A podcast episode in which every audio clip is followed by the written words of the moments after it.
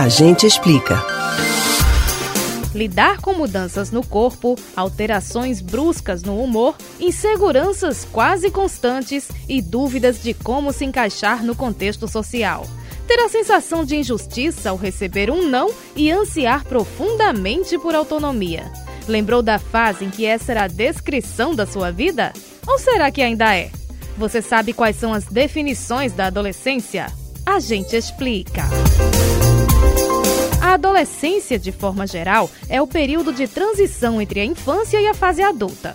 De acordo com o Estatuto da Criança e do Adolescente, que é a legislação voltada aos direitos dessa população, a etapa começa aos 12 anos de idade e termina aos 18. Já a Organização Mundial da Saúde reconhece a adolescência como a faixa etária dos 10 aos 19 anos.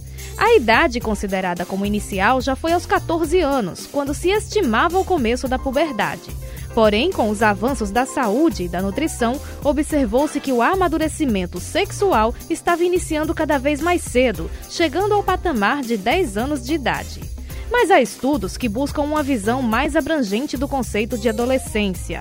Um grupo de cientistas da Universidade de Cambridge, na Inglaterra, apontou que o desenvolvimento cerebral das pessoas acontece em média ao longo de três décadas. Os pesquisadores dividem o período em adolescência inicial, dos 12 aos 14 anos, adolescência intermediária, dos 15 aos 17 anos, e adolescência final, dos 18 em diante. Ou seja, segundo os estudiosos, a cognição e, por consequência, a maturidade emocional e a capacidade de julgamento do indivíduo continuam evoluindo depois dos 18 anos, até que o córtex pré-frontal do cérebro se desenvolva completamente.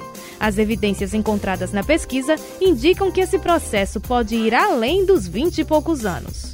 Do ponto de vista social, cientistas australianos observaram que os jovens, nas primeiras décadas dos anos 2000, passaram a dedicar um período mais longo à formação profissional e adiar o momento de sair da residência dos pais, casar e ter filhos. Para os pesquisadores, esse fato alterou a percepção da sociedade de quando seria o início da vida adulta. No Brasil, o IBGE batizou o fenômeno em 2013 de geração canguru.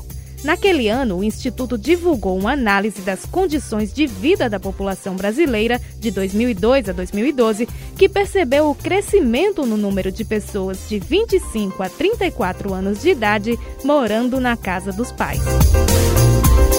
Você pode ouvir novamente o conteúdo deste ou outros A Gente Explica no site da Rádio Jornal ou nos principais aplicativos de podcast: Spotify, Deezer, Google e Apple Podcasts. Betânia Ribeiro para o Rádio Livre.